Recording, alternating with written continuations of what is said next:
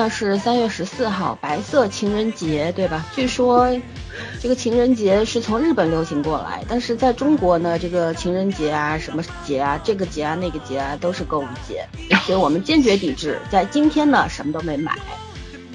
然后今天也是一个比较让人呃伤心的日子吧，就我们要做节目是不可避免的提到一位。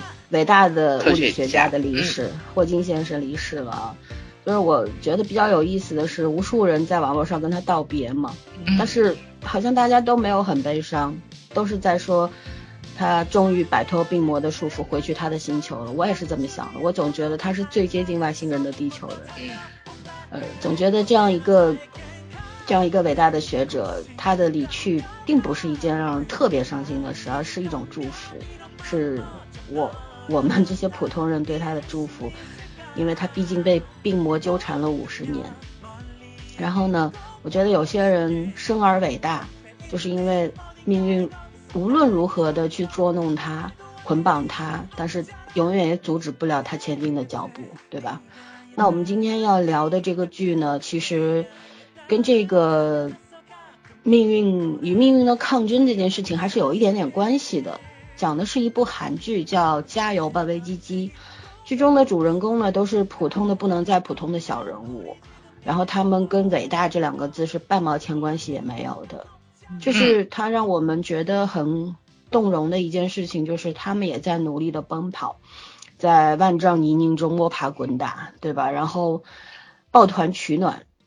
就是理想这件事情，对于很多人来说，等同于梦想，就是做梦、做白日梦的那个梦。嗯，它只是停留在一个向往的阶段，但是永远不会去付诸于行动里。对。但是对于他们这些人来说，这剧中有六个小年轻，六个主人公，对他们来说，理想就是正在进行时。我觉得我们会讲这部剧，是因为。它虽然在类型上跟很多已经存在的这些电视剧是差不多的，比方说我们中国有过《爱情公寓》，对吧？对。然后国外非常有名的《老友记》《生活大爆炸》等等。但是呢，我觉得韩国在这个类型上也拍出了它的新意，因为这部剧它是一个喜剧。嗯。呃，它跟其他的剧还是有一点点差别的。所以说，像《爱情公寓》我还是比较熟的，因为一直在追。呃，四季都看了，还是觉得也是有一种喜剧的成分，但是我觉得演绎当中，包括一些细节情节的呃表达方面，还有一点那个怎么说呢？有一点不自然，就有一些梗太重，对，有一些梗它比较的累赘，然后呢，嗯，也比较的牵强，就是它让你发笑，不是那种自然自然而然的从心里面笑出来那种。而且他笑过就笑过了，但是《加油吧，微机机》这个剧呢，你笑过之后，可能会想，哎呀，我不就是他们，他们不就是我吗？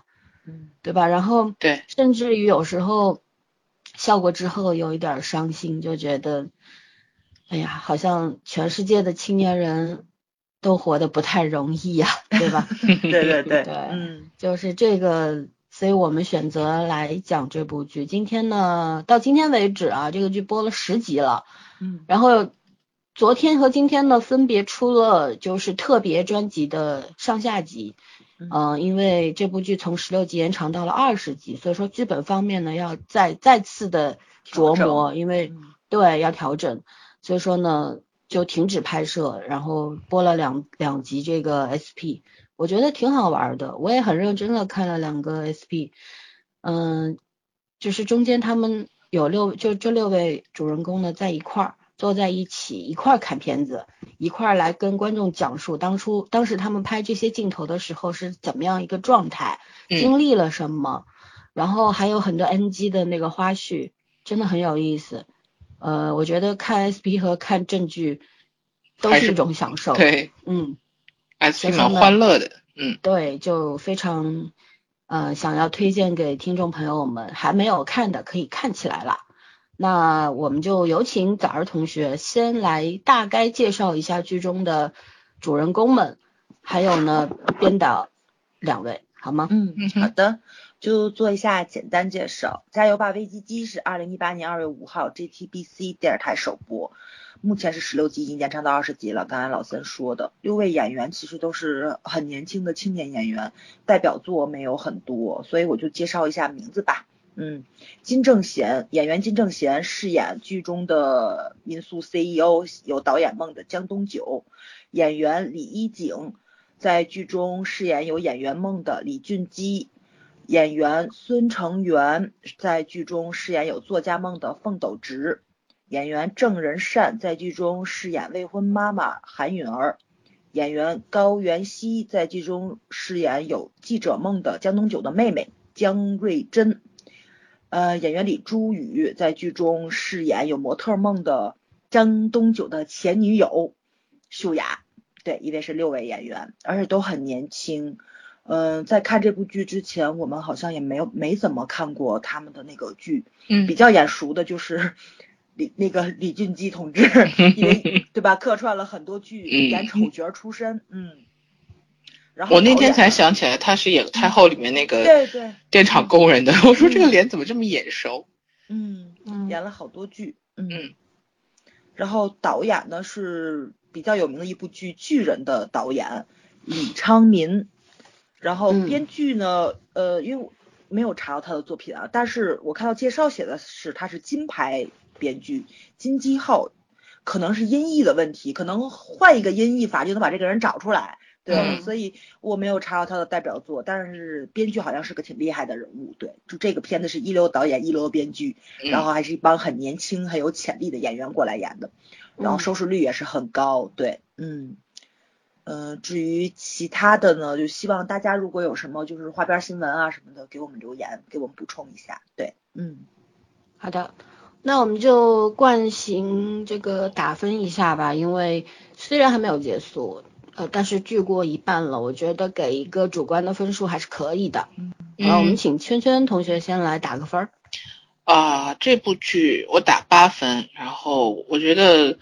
无论后面是怎么样的，这个八分的水准是觉得可以维持住的。嗯，因为我最近疯狂在吐槽说韩国编剧晚节不保的严习惯太严重了，就不管是呃起点让你让你觉得很好的，或者起点一般的剧，到结尾都是一路下滑。嗯，然后所以就搞得人看的时候总是提心吊胆的。但是这部剧到目前为止，我觉得安全无虞。首先喜剧嘛，嗯嗯，它是不是大团圆结局？其实都不是那么重要，呃，重点就是说它的欢乐程度，那些梗要保持住。然后另外一个就是怎么说呢？呃，所谓喜剧就是一定是要跟悲剧相对比的。那包括这部剧，虽然看起来是一个啊喜剧类的类型，但是其实这里面的每个人的活都挺艰难的。然后就是年轻人为了梦想。他也没有把那个思维高度拔到那么高，但是这里面的每个人都有很有理想的，每个人，嗯，但是生活的很努力，但是好像总是那个不太靠谱，然后走的路不那么着调，就是对自己可能是了解的不这么清楚，所以老是干点让人啼笑皆非的事情。就这种事情，可能我们每个人人生中都看到别人经历过，或者自己也干过这样的事儿，然后就体现在这个剧里面。所以我觉得这个剧的笑点很自然，嗯，然后。这些演员就是夸张，但是不过度，这个几个是最好的一点。然后加上，呃，我觉得导演整个的这个拍摄手法我也蛮喜欢的。我以前是不太喜欢这种，呃，不知道这个算什么颜色，但是我不是很喜欢这个调色风格。但是这部剧的风格我觉得能接受，大概就是因为各个点，如果你达到平衡以后，其实也没有什么哪一个点让让你觉得特别不舒服的，我觉得我都可以。然后就。没有短板，这个剧让我觉得是没有短板的，所以我觉得八分是我打的算最低分吧。其实手松一松应该八点二、八点三都可以。嗯 嗯，别点二点三，老三 对啊，我觉得老师应该提意见，你们老是点儿还不够凑个整。嗯，我先说这么多吧，差不多就八分。嗯嗯嗯，好，早儿。嗯，我来吧，我的分可能又是最高的，八点七分。然后呃。笼统的说吧，我觉得就是这个编编导都可以说是一流的，而且这些演员很努力又很年轻，不能说他们是二流三流，我觉得是在向一流努力。你能看到他们身上那种怎么说呢？嗯，可能是有点本色出演，就面对梦想的那种冲劲儿跟憧憬，不只是思想上、行动上也有的一个东西。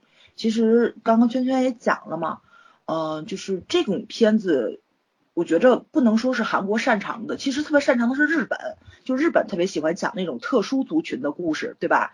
去年前年好几部不都很火嘛，像什么宽松时代又如何？他讲了差不多二十多岁的年轻人那种特性跟成长经历，然后那个家族的形式吧，介绍那个不婚主义跟这种群居传统的文化那种碰撞，就跟家长那种对吧那种碰撞，然后是那个约会恋爱究竟是什么，讲了养老族，还有那个高等游民的 高等游民，他那个起了个名字，就这种年轻一代的族群跟老的那种传统观念的一个碰撞，但是日剧的那种形式。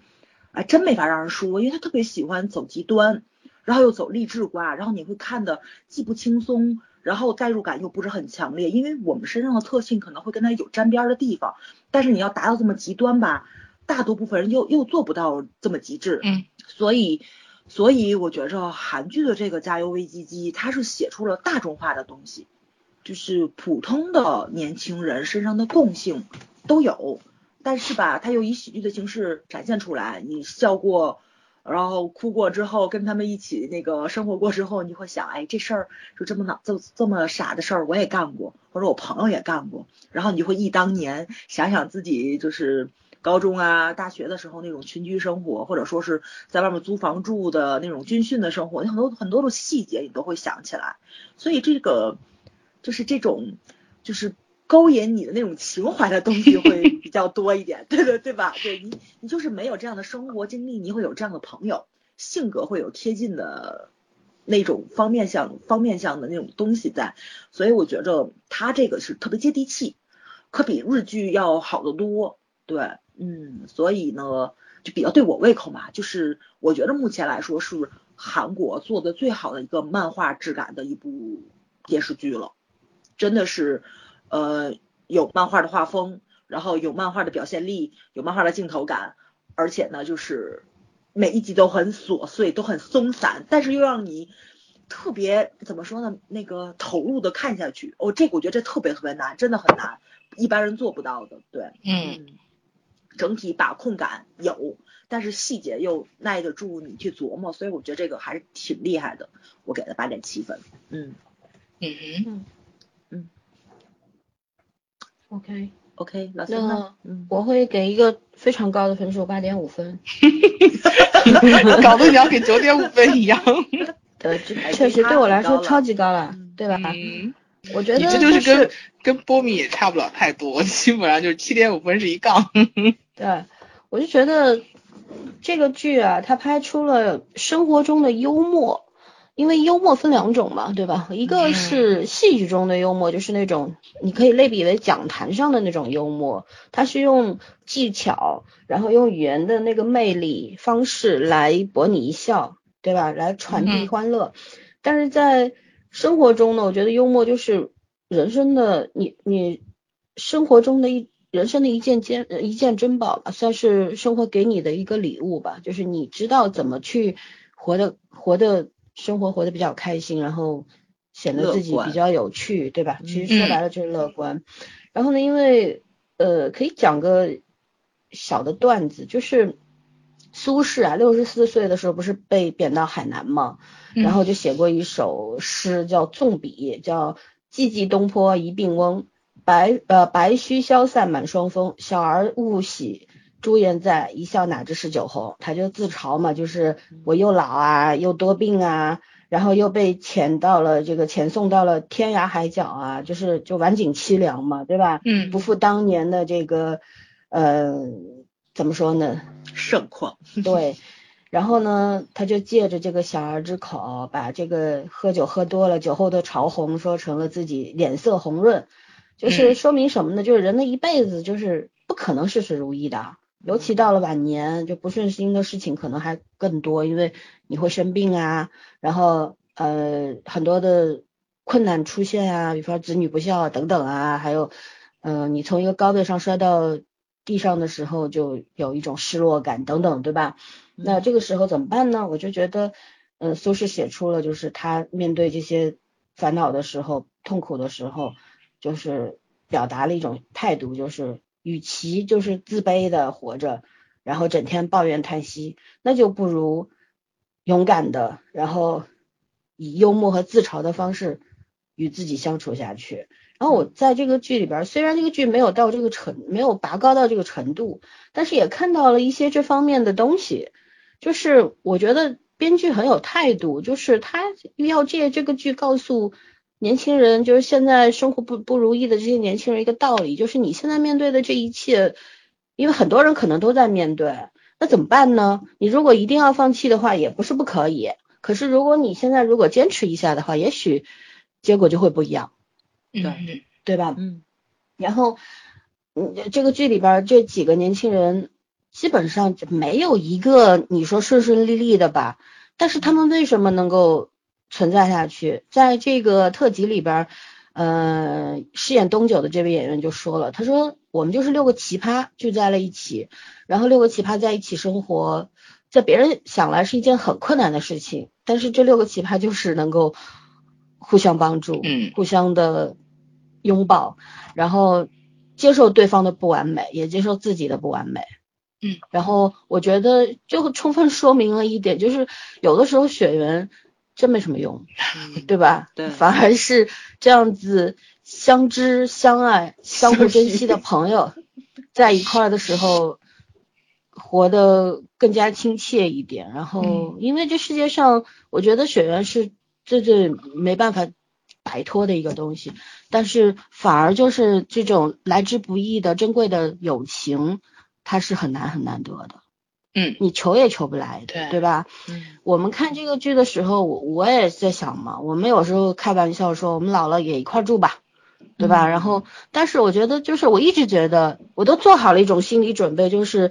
跟朋友一块住的时候，肯定会相互嫌弃啊什么的，对吧？到时候该怎么办呢？怎么面对呢？我真的想过这些问题，就想着要不就想直接 diss 就可以了，就要不就忍让啊，要不就说出来啊，就是没有这种没有像电视剧里边，你说这六个奇葩住在一块，他肯定有各种各样的问题，对吧？每一个都心大的不行，然后都是粗线条、粗中有细，但是就是他们是怎么解决问题的？这这是我从剧里面学到的很好的一件事情，就是该说当面说出来，说完就完了，翻翻过去了，就这样，然后还是高高兴兴的。我觉得这个是特别好的一种朋友相处的方式。嗯，对，嗯，一定要知道对方的雷区跟禁区是哪里，然后下次你才能注意不踩到嘛，对吧？不说，对，这个 很容易酿成大祸。爆发是很可怕的，相相知容易相处难嘛，在一个屋檐底下生活，并且生活如此困难，对吧？大家这个房子是借来开民宿的，然后个个都是什么都没有，一无所有，对吧？然后。要大家一块去打工，然后来才能够付这个房租和水电费。其实 客人也不是经常有，对吧？这个剧里边也在第一集的时候就说了，我们开民宿是指望着中国游客来给我们挣大钱的。没想到这个韩国政府一装萨德呢，中国人就不来了，那我们就完蛋了，对吧？他们也只能心零零星星的接受一些外国的游客，但是这就导致他们入不敷出嘛。我不知道，但是即便如此。的嗯，你说不知道是不是我错觉？我觉着编剧里面有几个外国小姐姐反复出现过三次。啊，处女座的细节控又开始了。嗯，就就是那个客串的是吧？龙套。对对对。那人借不到那么多嘛，成本太高了，都差不多对吧？对对，嗯。对，而且他们就是走个过场，就几秒钟的闪现也无所谓啊。嗯。嗯，反正就觉得就是大家都都活得挺艰难的。但是我就觉得佩服这些年轻人，就没有一个放弃自己的，包括后来最后进来的这位前女友，对吧？嗯，秀雅，她也没有放弃她的模特梦，对，整天把自己当这公主捧宠着，对 对。然后允儿呢，想要做非常棒的点心师、面包师，对吧？嗯。还有呢，妹妹呢想做特别棒的记者，另外三个呢，一个想做。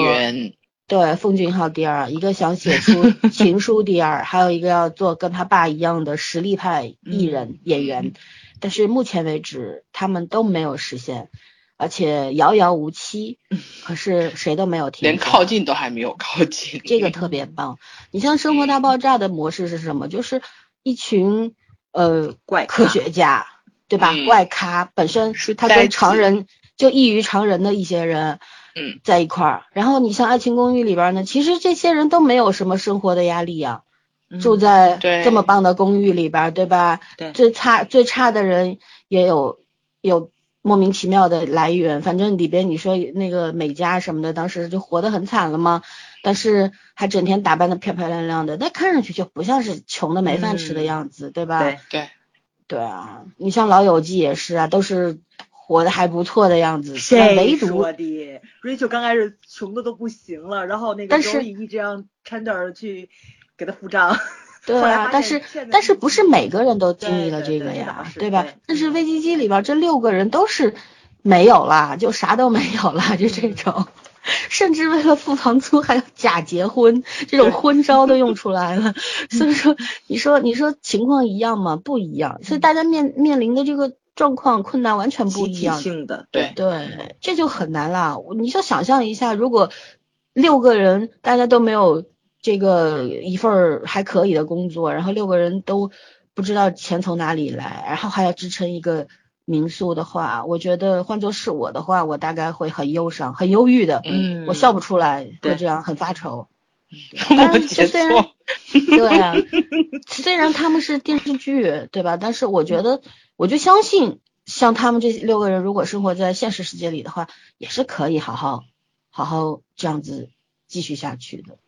对，嗯，嗯，他说服我了，就是这样。对，没错没错，嗯，所以真实性很高8.5，分。嗯，对，嗯，嗯，难得我会给一个八点五分这么高的分。而且还是部喜剧，对吧？要求很高对的，嗯，主要是他喜剧嘛，不烂俗，对吧？他用的梗啊什么的可能蛮老的，就是很多的，就是很多的影评也说嘛剧评也在说嘛，说他致敬了非常多的电影、电视剧，尤其是星爷的电影，我们也看到了非常熟悉的一些桥段的那个模仿，也可以说是致敬。但是呢，我就觉得他是活学活用，他没有用死了。然后自己铺陈的一些细节呢，都是连环梗，就是可能他铺设的时候你还没有意识到，但是当他爆发的时候，你就觉得哇，原来是这样，就有这种感觉，嗯对吧？然后嗯看了那个 SP 的时候，就讲到东九不是就吃了一一伙人吃了毒蘑菇之后，东九去找厕所嘛，到处找厕所那个，原来是第一集的时候，就是刚进场的时候就嗯拍的，然后那天非常非常的冷，然后这个演员就里边一个短袖，外边一个卫衣，就这样在大街上满大街跑，还要做出那种其实冻得已经嘴唇发紫了，对，然后还要做出那个，哎呀，我肚子疼的不行了，我要夹臀，我要拖着腿，然后还要捂着肚子，还要面到呃见到前女友之后还要劈叉 什么的，哇，这当时觉得 这对，演员好了不起啊，辛苦，嗯，怎么这么豁得出去啊？就有这种感觉，对吧？嗯，就我们我不是说他长得很像这个长脸版的张若昀嘛？但我觉得 张若昀倒也应该让他演这个，给他一个相同的，他应该不行，他可以演，嗯对他可以演绅士，嗯可以演特别拿贵着的公子的，那种人，对，对贵公子，但嗯是他绝对豁不出去，就是这样。但不是在在批评张若昀啊，只是做一个比喻而已，嗯。就是各种类型他。他还要继续继续的，就是怎么说，演员就要放飞自我一下。嗯，对对对，演演员要更加打开自己，对吧？对你说这些演员也不是天生会演喜剧的吧？对，但是但是就是嗯，尤其是李俊基，对吧？这位演员据说是 L 承包了本剧大半笑点的人。嗯，对，而且他在 SP 里面也说了很多的场面是其他五个人不在的，就是一些细节的东西都是他独自去完成的。嗯，然后我我是觉得好敬业哦，这些演员、嗯就是完全不会考虑到自己的什么偶像包袱啦、形象啦，对就是想要把这个角色给演活了，把这个剧给演好了。呃，我们就真的很欣赏这类演员吧，就是觉得演员就该这样，嗯，完全丢掉自己，然后就进入这个角色，本来这才是好演员的样子。对你嗯本来演戏就应该没有自己，有你自己的话，那不不是角色了嘛，对不对？嗯，嗯，突然想起了两个人，就不点名了。好了，我我们聊聊名场面吧。就是其实这个、这个剧基本上就是五分钟一个梗，对对吧？但是呢，全说了呢，估计得说到明天早上。嗯咱们就一人说个一两个名场面，自己特别特别喜欢的，嗯好吧？嗯，那个谁先来说？我想一下，我我我我我先来吧。我属于当时笑完就忘的。嗯，嗯，我先来，我不嗯用想，前十集最喜欢的还是朴成雄过来那个啊 那个对对，嗯因为因为我觉着我也是一个很没有眼力见儿的人，你知道吧？所以嗯朴成雄那个手势跟那什么，有的我能猜出来什么意思，那有的我真不知道。所以呢，我是跟着他的包袱一直在走的，他前面铺垫的东西，我很多时候我是没在笑的。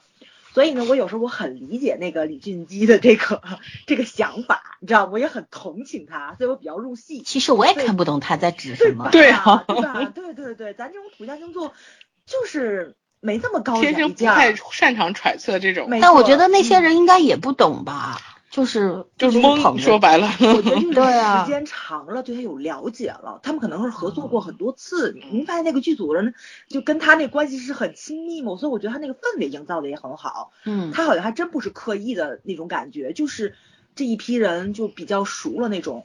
我我举个例子，就是比如说咱们朋友之间，你可能说有一些共同经历啊，或者共同笑点，有些特有的词你是有的。比如说我们高中特别好的几个女生，我们都不说 OK，我们说 O 科，就把那个 K 那个发成咱们那个汉语拼音科的音。嗯，还有我们嗯嗯那阵儿嘛，就是总拽嘛，拽英文，但要中中文跟英文结合呀。然后 give me the 筷子儿，筷子，我们说筷子儿。后来我们聚会的时候，就过了好多年了，你想高中同学嘛，过了好多年，后来那个嘛就是。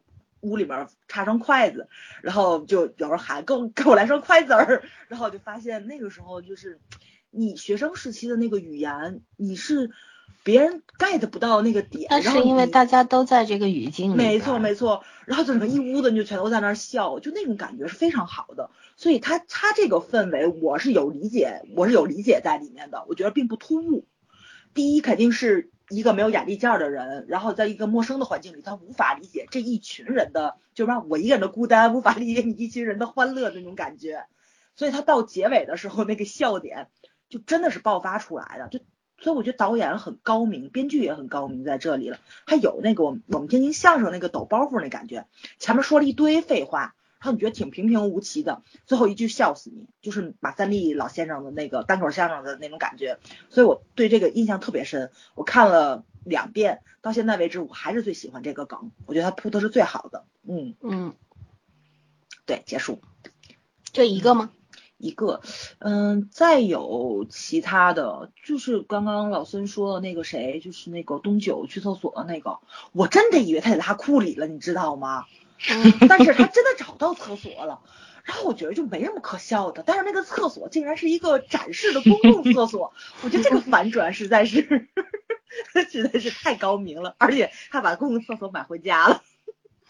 对啊、而且接着又跟允儿达成了这个攻守同盟，嗯 对吧？对大家不要去说出对方的这个糗事儿，就是对，就是他真的是连环梗，就一一梗连着一梗的这种，对嗯，而且合的特别合的特别自然。对对对，但是有些东西会脑补啊，我到现在都想知道东九怎么收拾的那个 那个厕所。你你是叫洁癖发作吧？真的，你想会怎么去收拾那个厕所呢？对我真我真不知道公共厕所它挪开是什么样子的，对吧？他肯定是收拾干净了拿回的家，但是他怎么收拾的呢？就这事儿绝对不能琢磨，你知道吗？重点跑得太偏了。对对对，因为我觉得他这种留白也是挺好的，就是有有有一些笑点是引发你的脑你的脑洞去跑偏的东西，然后你就有会觉得更好很多东西笑。你说明白了，可能就不好笑了。没错没错，对，就这种感觉，对，嗯 对啊，嗯好吧，圈圈想好了吗？想好了，我其实我觉得这个剧让我笑最多的还是开始，因为一开始实在是笑的太密集了，然后后面可能就就习惯他那个节奏了，还好一点。然后尤其前几集这个允儿刚出现的时候，因为我我昨天就之前我们录那次的时候，我也说过，我说最开始的时候，我我真的很担心会把它写成一个那个三个奶爸一个娃的风格嘛。然后就那小孩子突然出现，我说这什么什么画风啊？那会儿我其实还没有觉得这个片子好看呢。然后结果这这这没好像就没出那一集吧。然后他那个生身母亲就出现了。然后其实其实说实话，这个女演员的那个那个就是那个造型啊，就长相这个外形。不太符合我喜欢的审美，然后，可一开始就属于那种不太带我眼缘的那种人，但是他给小朋友喂奶那段，我实在是因为我那天是在就是中午午休的时候嘛，嗯，然后我就在那看，我本来是想着看韩剧看一会儿我会睡着，结果 那天愣是给笑精神了，而且中午还没办法放开笑，因为大家都在睡觉。啊我真的觉得，呃，包括他们三个男男生让他们去买那个，就是买那个婴婴儿用的东西啊什么的，孕妇 那个那个哺乳期妇女用的东西，对，介介绍吸奶器，对对对。然后，其实我就真的觉得，男生买那个东西还挺，就是让我让我觉得他们挺可怜的，你知道吗？其实已婚没什么，我觉得未婚确实很尴尬。呃，我跟你讲啊，这个东西分人的，有的人呢就是比较细心，然后脑子比较转的比较快的，嗯，这种这种性格的男生呢，大概就就是有，就就是怎么说，就就会买比较合适。然后如果真的是很较真的那种，真就很难买。然后，因为对他们来说，这完全是另外一个星球上的东西。我跟你讲个。那个很真实的故事啊，是我自己的，就是我我那个初中的时候生理痛嘛，然后就很就很严重，然后有的时候就是不够用那个生理用品不够用的时候，一般都是我妈替我去买，因为我那会儿已经不可能会下楼了。然后 有有一次我妈没在，然后我我疼的出不了门，然后让我爸去，你知道吗？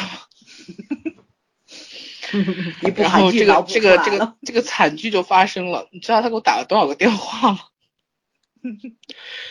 就就为了一个产品，他给我打了十四通电话。哦，中国好爸爸。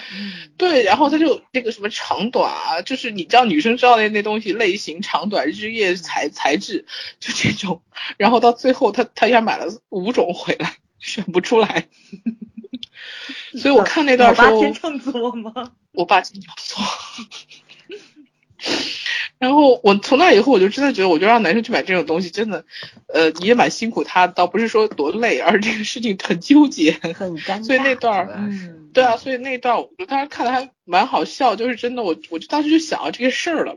然后包括那个什么乳乳腺那个不通啊，然后他就揉，我就当时一直在笑，我在想这个编剧是怎么。因为这个症状是那个哺乳期孕妇蛮很常见的，哺乳期妇女蛮经常见的一种毛病。这个编剧就不知道怎么想出来的，你知道吗？肯定有生活嘛。嗯，对，真的不光是有生活，而且很有很有联想能力。因为我觉得很多细节是要组织的，嗯，就是你看到，但是你未必会想到，在你写的时候，嗯，也可能人家真的是有经历吧，这也不好说。呃，然后一个是这一段，然后另外一个就是。东九和他前女友，其实这个剧里面好多人说李云基承担的笑点很多，其实我的笑点都在东九那儿，我不知道为什么，我每次看到他我就很想笑。那他的脸很尴尬嘛？老是那个丧萌丧萌的。他就是跟他前女友分手，分手以后又把戒指给扔，他回去找，你知道那种其实那个笑点是有点尴尬，因为这种事情我觉得肯定有人做过。然后你想想，呃，有时候为情所困还是为钱所困，这个哪个比较痛苦，真的不好说。为钱所困，对，就是真的不好不好说，而且爱情和面子，对，是里子和面子都没了。说白了，这场分手分的，然后后来后面还有他那个女朋友找了一个男朋友，看起来条件很好的，然后他宁可摔在地上，脸朝下都不愿意起来。就我真的，虽然看的时候是很好笑的桥段，但是其实我觉得想起来还蛮辛苦的。对，最后的自尊心。对，就是就是很多时候。事与愿违吧，你可能一开始不是那样的情况情况，但是最后给你逼到那个程度上，这可能就是为什么我 我老是觉得李云基的桥段我没有觉得最好笑，是因为他真的他很多那个做演员啊做替身的这种桥段其实很好笑，但是反过来想想，他们是真的很可就是很辛苦的，很很认真的去对待这个职业，所以我们才会觉得很好笑。但是其实那就是那就是职业上的辛苦，所以他的桥段有的时候我是不太笑得出来，就是因为大概是因为这个。不过那一段就是他那个那个他要演那个戏，然后不是要毛剃了，我碰到前他女朋友的妈，我也觉得 好精彩。还有女朋友的妹妹，对啊，就是都见到了，女朋友手都没有牵，家里都对，在某种情况下，都都被看光了。啊，准丈母娘是医生那种，这种情况也是够尴尬。对对对，嗯。呃，所以我觉得其实后面的笑点虽然也很好笑，但是我已经比较习惯那个节奏了。但是前面这几个笑点，你让我倒回去想的话，我还是想的就是蛮清楚的。嗯嗯嗯，森森你说吧。好的，我呢比较喜欢的就是那个俊基饰演金刚狼那一段。哦，不能换那个，不能不能换卸妆。换。就就很悲凉嘛，你跟这一段和后面那个就是他把毛剃光了，嗯是，然后结果又那个做观众那个那个主角不愿意不愿意剃毛，然后他们他和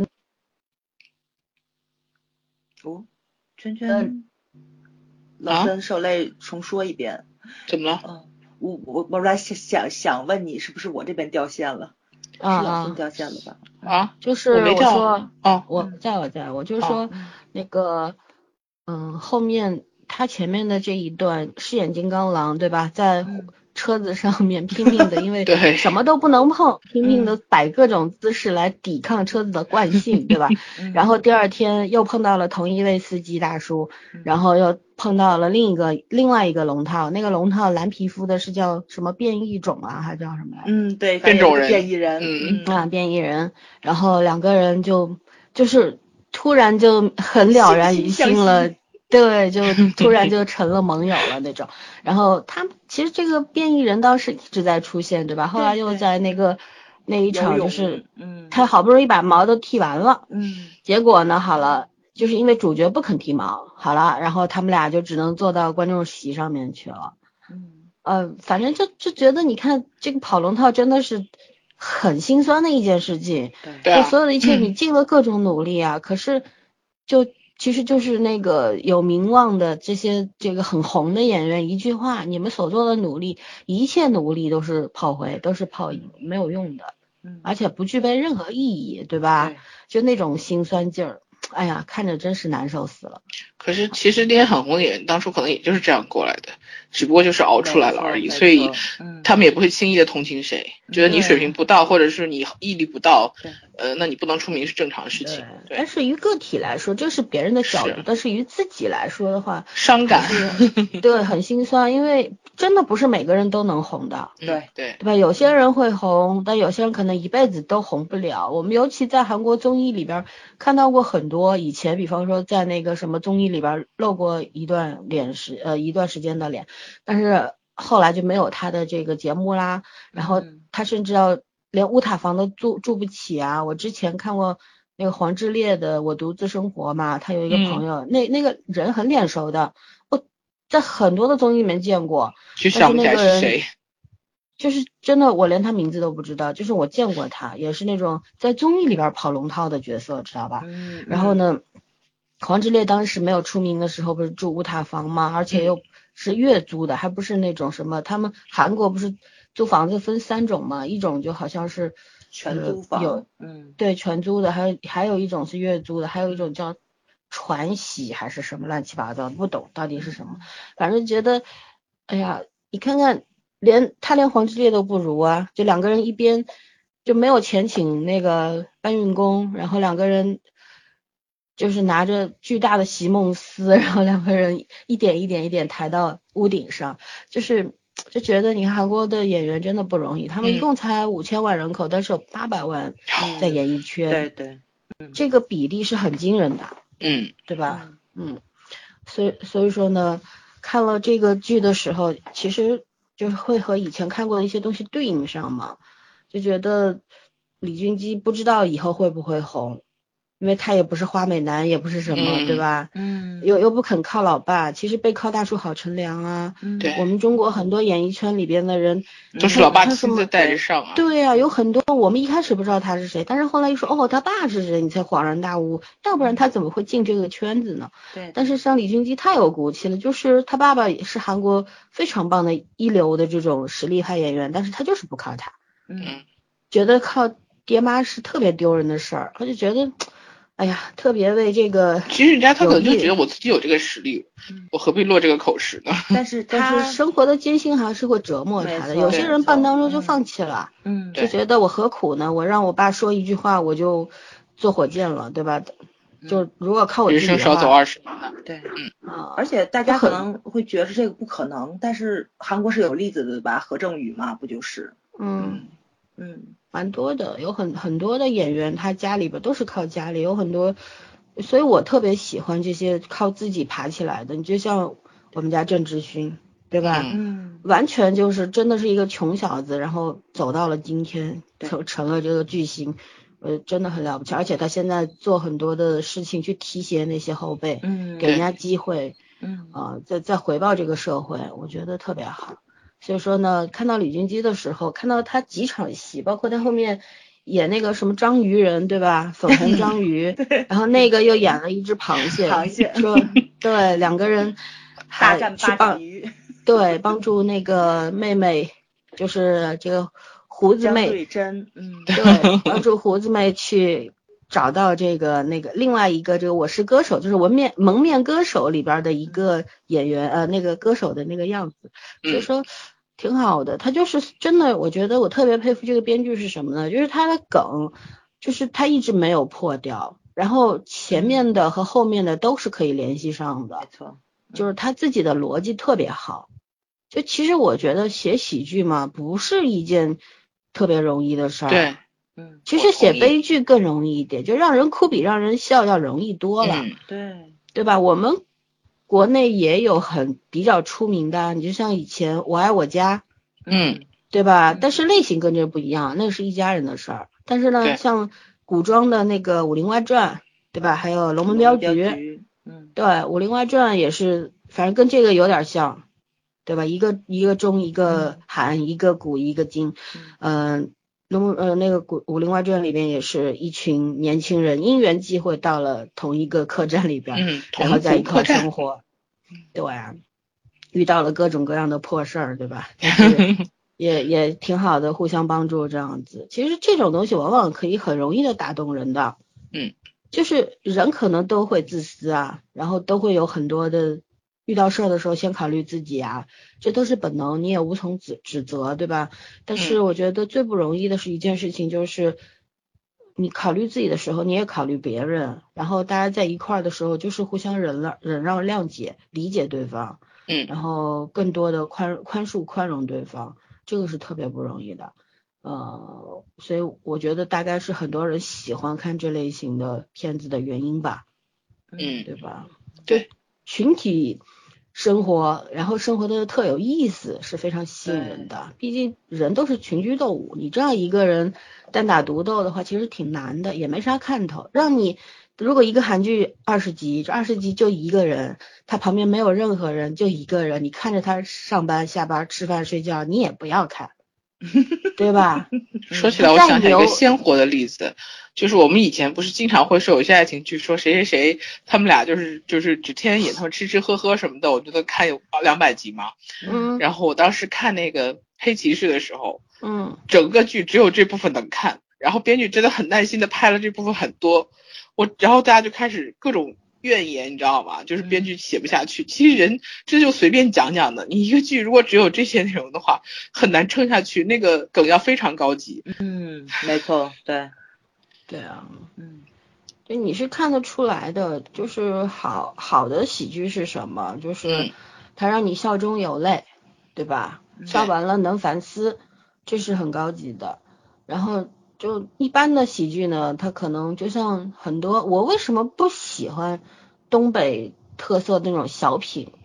就是我觉得特别尬，你知道吗俗？他那个笑点我 get 不到，嗯，就很奇怪。因为他喜欢走下三路，你这没有办法。对对对呀、嗯，而且可能也是没说地域错啊。有是地域区别，因为像我们南方人、上海人小时候看滑它有语稽戏长大言的问题，对，对，嗯就是可能就是有语言特性，还有你的地区特性是决定了你对哪一类呃戏剧会特别欣赏一点嘛。嗯，南方人可能就会对自己，像上海人就会沪剧啊、滑稽戏啊，就会觉得很亲切。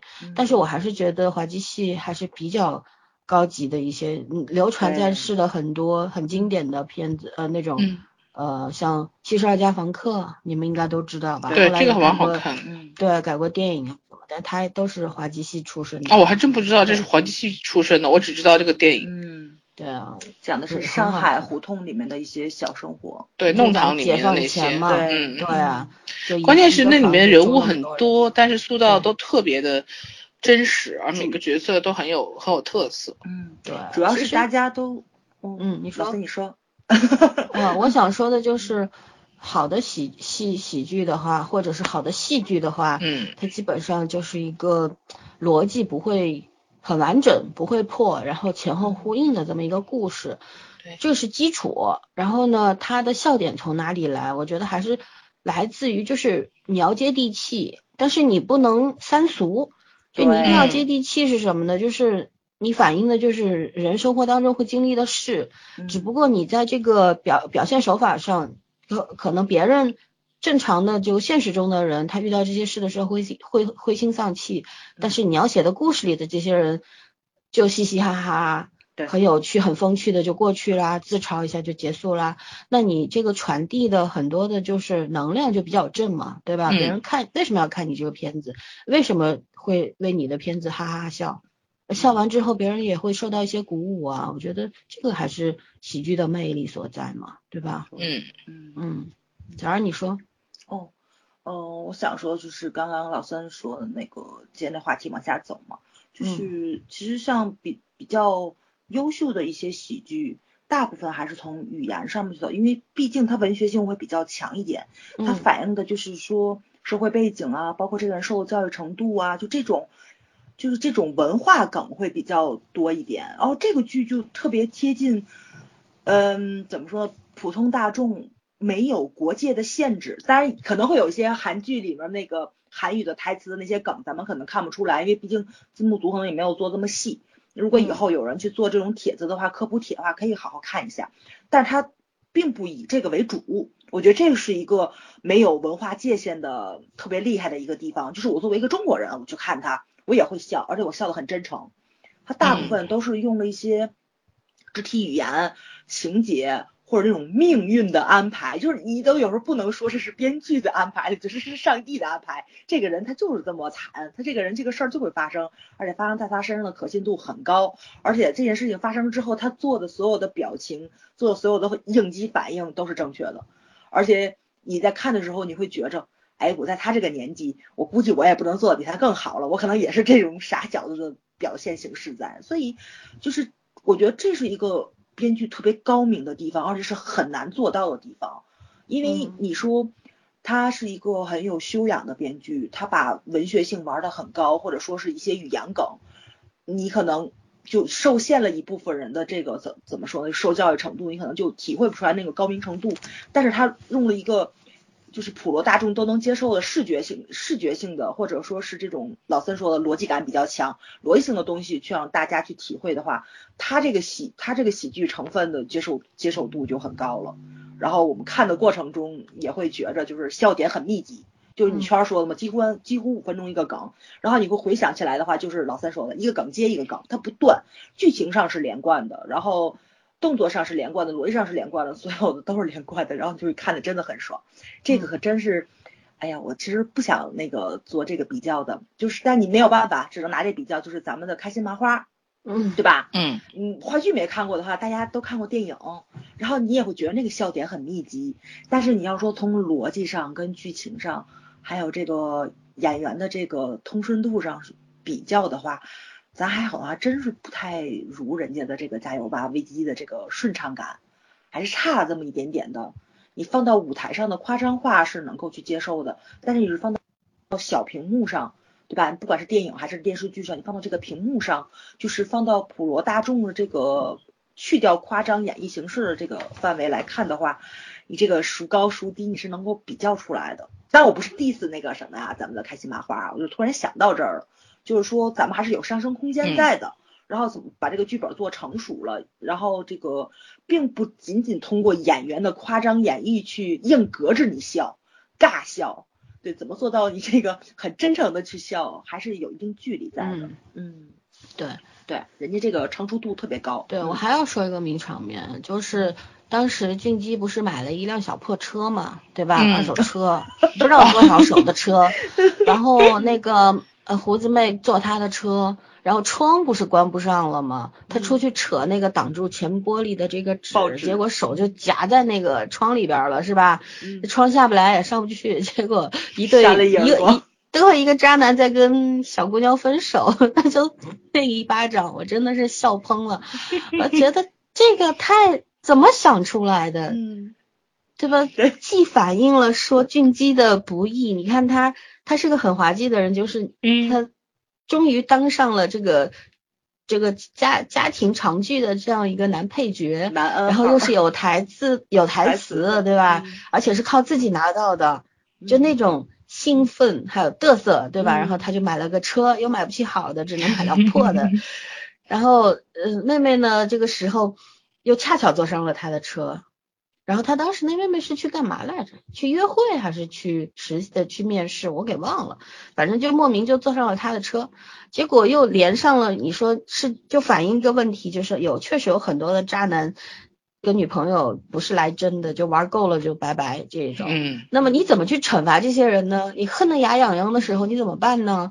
对吧？你恨不得抽他一巴掌吧，来来了，这 神来之笔一巴掌，然后都被抓到这个警局里边去了。对，就是还没钱，还得赔人家，还得赔人钱，越没钱越赔钱，对吧？对啊，然后那天所有的人都进了警局，太逗了。然后当时妹妹不是很心灰意冷吗？然后出来的时候，三个人不是在警局门口表演脱衣服嘛？逗她一乐，啊啊，对吧？对对对对对对哦他不是劝妹妹，他们是嗯轮番去劝妹妹，对吧？就是那是个是她失恋了吧？那当时还是什么？我给不是忘了。失恋，好像是工作不顺心是怎么着？然后他们去就是求他不要放弃呀、什么的，人生都人生那嗯台词嘛，对吧？就反复出现台词叫什么来着？哎，我也想不起来了，反正就是嗯差不多意思就是什么，人生都有低谷，你要走，你要要站起来，真正的失嗯败是站不起来，对吧？嗯真正的失败是站不起来，然后每个人都要说至理名台词，对对对，嗯，对，然后三个人在警局面前那门口那那一段表演，后来警察出来了，他们又吓得鸡飞狗跳的，就就觉得你看，就当一下子就那种青春感就扑面而来，就那种感觉，就是觉得只有年轻人才能干这件事儿。没错，嗯，你但凡有点年纪，你丢不起这人儿，对吧？嗯你会有很多。顾忌，但是他们不会，就是其实他们年纪不小了，都差不多是上社会了，对对奔三的人，对吧？嗯但是你看这种少年的和少女的那种心，从来就就没有在他们身上消失过。嗯就每个人都活得特别的单纯，然后很简单。我就觉得这份简单是超级难得的，嗯对吧？嗯然后这个剧里面埋了特别特别多的彩蛋，嗯，嗯你比方说。那个那个让人心里不适的挖鼻孔和流鼻涕，对吧？那嗯都是在星爷的电影里出现过一个如花，花对，还有一场是那个就是毛毛虫鼻涕，还有那个俊基不是那种海狗式鼓掌嘛，啪啪啪嗯，那对个，对对对对，那个星爷最喜欢这么鼓掌了，嗯，对，对吧？嗯我只导演蛮好玩，蛮恶趣味的，不知道这是编剧写在剧本里还是导演指导的拍出来的，不知道。嗯还有就是他当时，呃，那个谁，就是斗直不是喜欢上那个女孩子嘛，在便利店遇上了他老板的女儿，对吧？嗯结果又是阴差阳错的 错 发发生了一系列的事情，对，然后被就是说下了这个惩戒，就不允许接近他一百米之内还是五百米之内。然后他不是当时喊了一句嘛，说我也是无能为力的男人啊，然后这不是就是致敬那个我的野蛮女我友对对对，嗯对对，还有就是俊基去那个面试嘛，他当时要推销自己嘛，就是、嗯。呃模仿了《暗杀》里面李正宰的那个。我太模仿我们家袁彬了，我就是我笑疯了，当时那张脸实在对，就是《孤胆特工》里的袁彬嘛，对对对对对，大叔嗯，嗯，那那段，也是试戏，结果灯一开，嗯。你又一下子有那种，哎呀，好为他好心酸的感觉，对吧？原来演的这么好，嗯。也只是在推推销自己，就是 我觉得哪当时演的好，颜值差远了，对，不要看颜值嘛，我觉得嗯演员主要看演技，颜值是附加的，对吧？嗯你像葛优大爷，颜值是有吗？从来没有在他身上出现过颜值，可是人家就是 用演技和魅力征服你啊，嗯，对吗？是就是我举个例子，不要不要教育我，快走快走。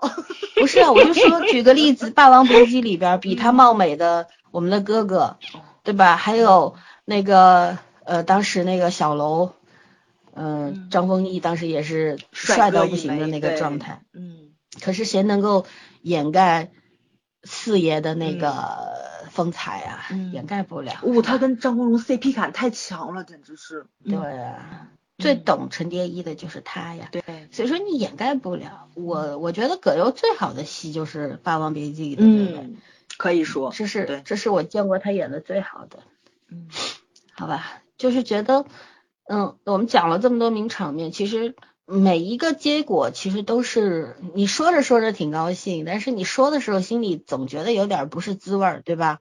对我觉得这个就是一个好作品的能量，它不仅仅是让你觉得好笑而已，嗯，嗯，挺好的，是。对啊。我说话题讲到最后就尬成了 尬了就是。就是好的喜剧一定要有悲剧的内核啊。好像好像还有一个，就他们几个人买了奶粉，然后他们走过来的时候，我就说怎么现在导演都这么喜欢，就是学那个鬼怪的那个买葱走秀呢？就是那个嗯后面打大灯，呃咔都都得走一段过来。那三个人也好像也走了一段，然后啪啪把奶粉举起来，把我笑死了都要。对，嗯对啊，嗯，他这个他这个怎么说呢？就是致敬经典的梗啊，确实挺多的。嗯，我觉得这个编剧的怎么说呢，内存丰富啊，就是、嗯超级就是古今中外他都他他存的都有。借的非常好。嗯，，对，嗯是的，而且用的好呀，都是套路对。可是嗯你你套路出新意来，对那也是你的能力，你的本事啊，对吧？嗯嗯就就是如果你是只是停留在模仿阶段，但是没有自我的那个发挥、自己的解读和表达的话，嗯那就是就是一个很很烂的作品，对吧？你就会觉得一开始看可能有点意思，后来看索然无味。可是这个剧比较好的一点是，它一直在给你新的东西，有些哪怕你猜到了，可是你不知道他是用什么手法去表现的。没错。你猜到了嗯结局，你猜不到过程，你知道吗？而且是你不知道什么时候抖包袱，他这包袱铺的跟你的想法不一样，路数不同。嗯就他一直在拐弯儿。嗯，但是又完全让你觉得你是服气的，对，嗯，他没有没有突破你的想象力和你的逻辑，嗯在你的逻辑之内，可是又给了你新的东西，对，是蛮蛮厉害的一件事情。排列组合的很好。嗯，是的，而且我我是到现在也没有看到说网上有那种评论说他那些梗啊什么的，就是都差不多。抄的啊或者怎么样那种。对，就或者嗯说他自己用过的，就是每一个梗、每一个套路都是，比方有些人就是那种，嗯，三件套嘛，对吧早嗯？起承转合都差不多，嗯你能够看多了你就麻木了。但是像这个编剧呢，我觉得倒没有。嗯，哦，你们有没有印象？咱们看的任何，比如说像漫威的剧，对不对？每一嗯它每一次一部新电影出来，都会有一个致敬梗的那种，就是那个帖子啊什么的，给你去讲解这些小彩蛋什么乱七八糟的。怕你看很不懂。多时候，对，对很多时候你会觉得它叠堆的特别多。我天，这个导演是不是脑脑子被被那个驴踢了？怎么没完没了的致敬这个致敬那个？你不你自己的电影好不好？但是这个导演完全没有这感觉，嗯对吧？你不管他是嗯致敬，他是模仿，他还是说那个照常的，他是把他这个东西拿到自己这儿来给大家玩儿一遍。但是你会觉得他他有他自己的那个，就是为他自己剧情服务。这个他所有东西他都是有作用的，他不是说随便乱往里面加的。就比如说刚刚我说那个鬼怪那个，很多时候真的是很多那个里面是为了走而走，但他这个不是，他这真的是他们他们本来想放弃了自己的这个，这不能叫事业吧，这是他们自己的一个副业。然后呢，就是就是已经心灰意冷了，因为抢了一罐奶粉，突然之间重振信心。虽然虽然这个不理解，但是咱年轻时候都做过这么这么蠢的事儿。比如说，这个呃，从这门里面走过来是女的，这事儿我就干；走进来是男的，我就不干。就这种蠢这种蠢事儿，谁没干过？我觉得都干过。嗯，所以就是你你你你能够去理解他的那种东西，然后他那种胜利感，真跟鬼怪走走台步那感觉其实是一样的，嗯是有重合感的东西在里面。包括就是说那个谁，就是老三说李进基他试镜，他为什么挑这几个演员？第一是因为这几个演员其实都是偶像派，嗯，因为都有出众的外表，但是这几个演员他们都是偶像派里的实力派，对，对吧？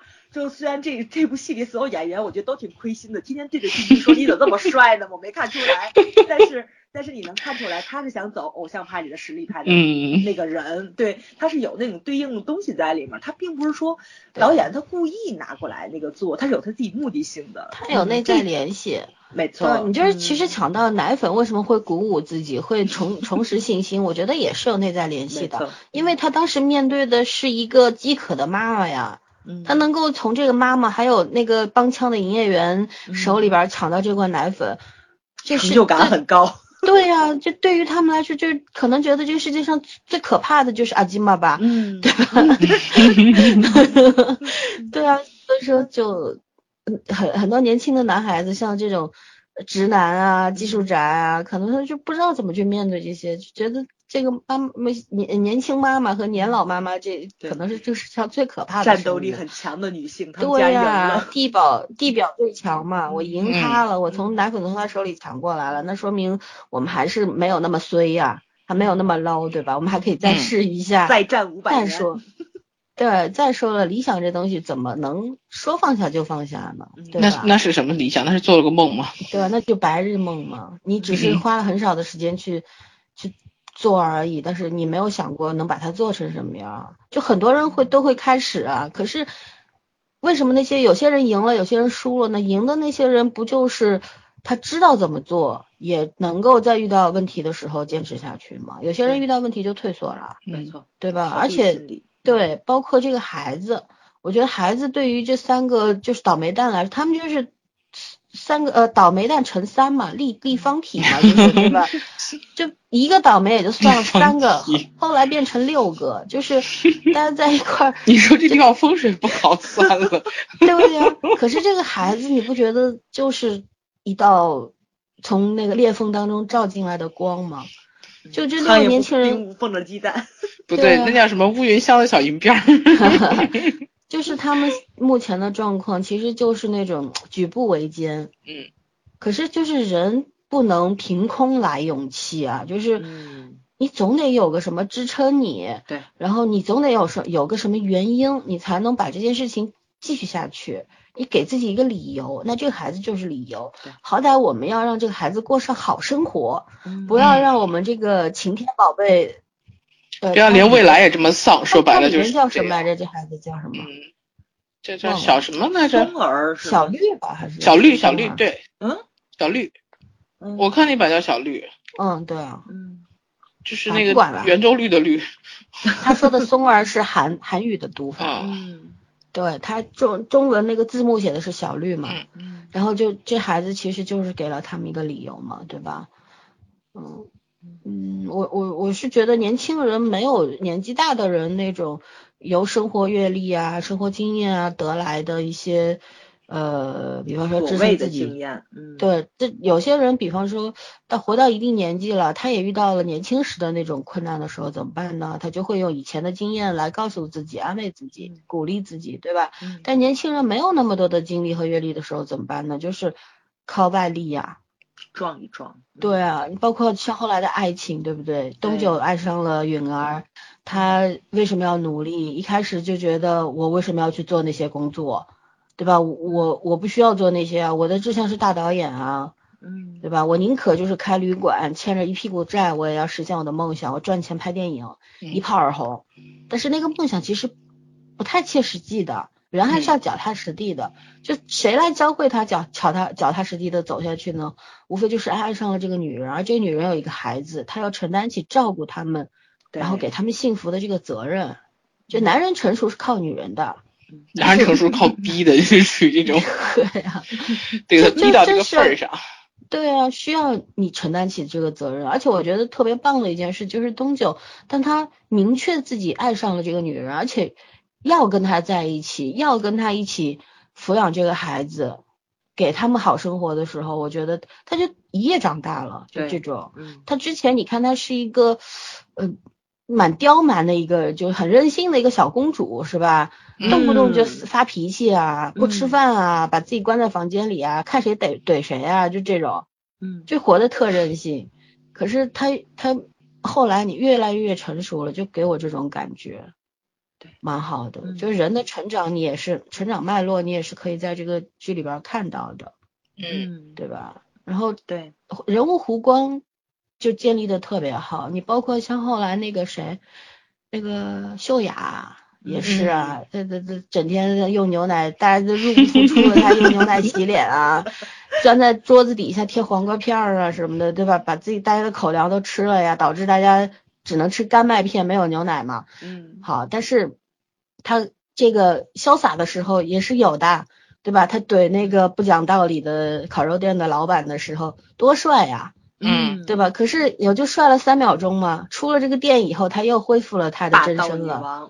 对啊，就很有意思，就就觉得虽然只有十集，可是每一个人物都建立的特别特别好。对，他不是一味的给你看，就像这个是国产剧没有获得的一个成功，没，因为嗯不是说当以前的啊，说现在的国产剧有很多人物就是单一。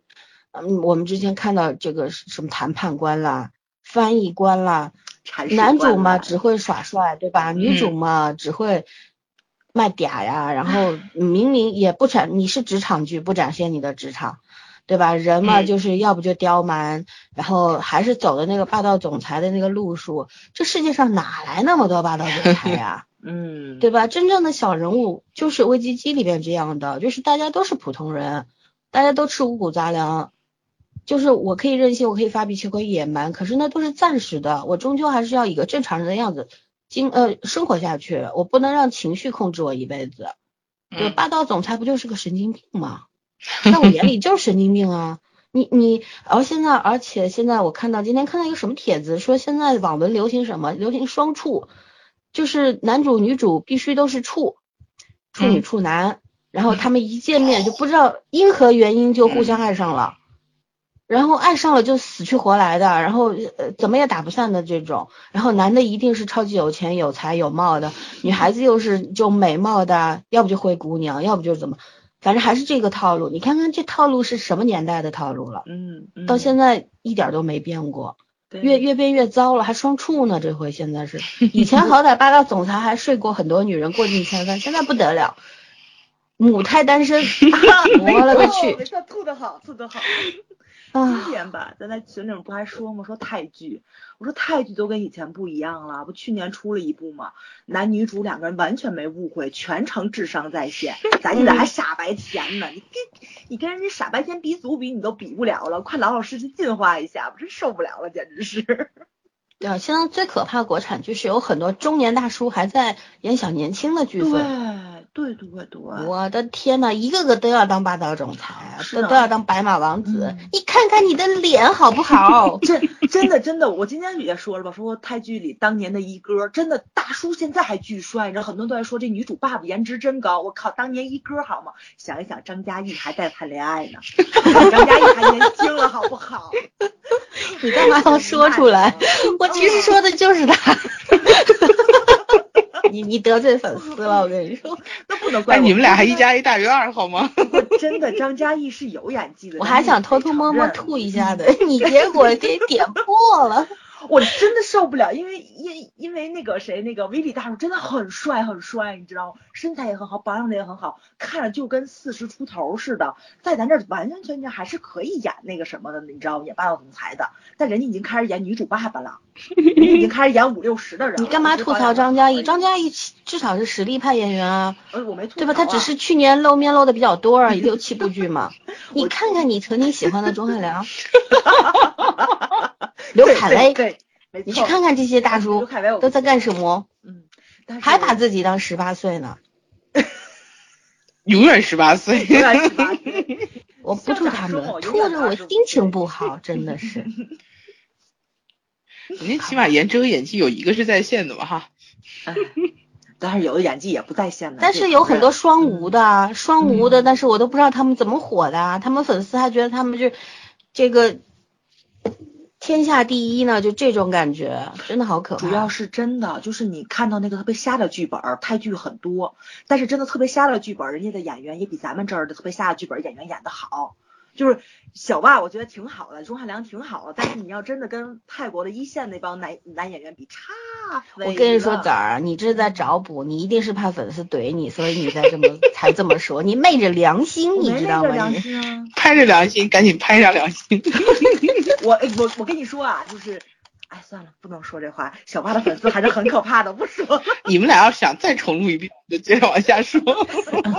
不说了，不说了，不说了。说回危机机，其实危机机说的差不多了吧？嗯，因为现在才第十集，然后我们要把所有的梗都说一遍，我觉得说不完，对吧？就没有看的了，大家就是。因为它梗太密集了，你要全说一遍，就等于把每一集都说一遍，这是不可能的事儿。对。就简而总而言之，就是人物建立的很完美，对吧？剧情目前来看很完整，然后有吸引你看下去的很多个理由。嗯。那你就去看吧。就这么简单，对对不对？那我们可以结束了吧？线下再吐槽，好，下去随机吐，不要让粉丝听见。做个总结吗？你做个总结，你做吧，你做，让圈圈做吧。啊，你做一遍，圈圈再做一遍。我说完了，做个总结，就这样。这要总结吗？这叫，好好好，这样吐槽吐了一半好吗？一点都不坦诚。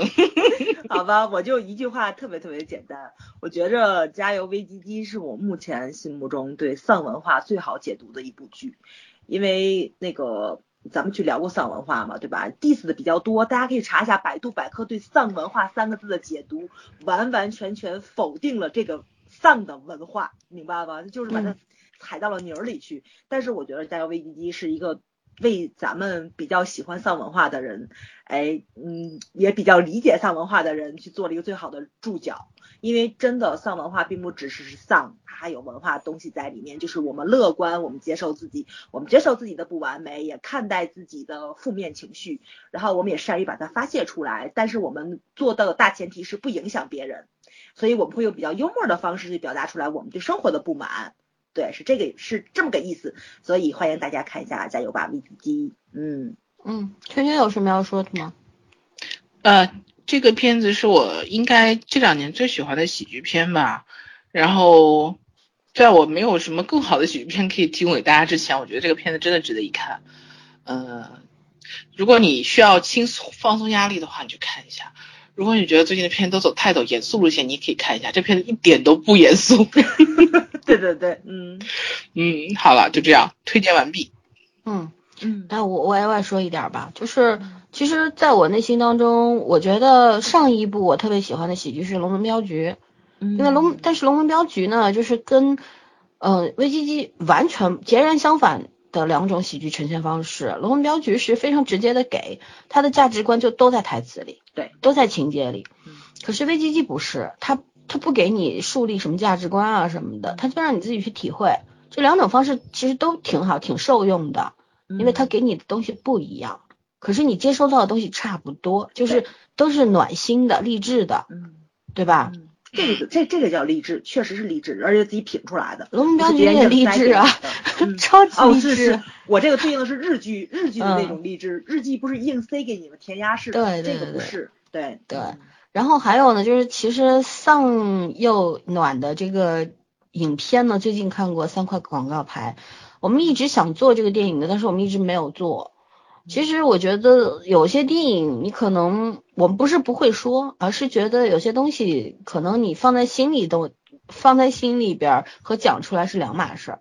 然后呢，像三块广牌，我今天看到有人这么说的，说这么有品位的电影也不是每个人都看得懂的。这句话呢，其实我觉得我半同意半不同意吧，对吧？它确实是很丧很暖，因为女主。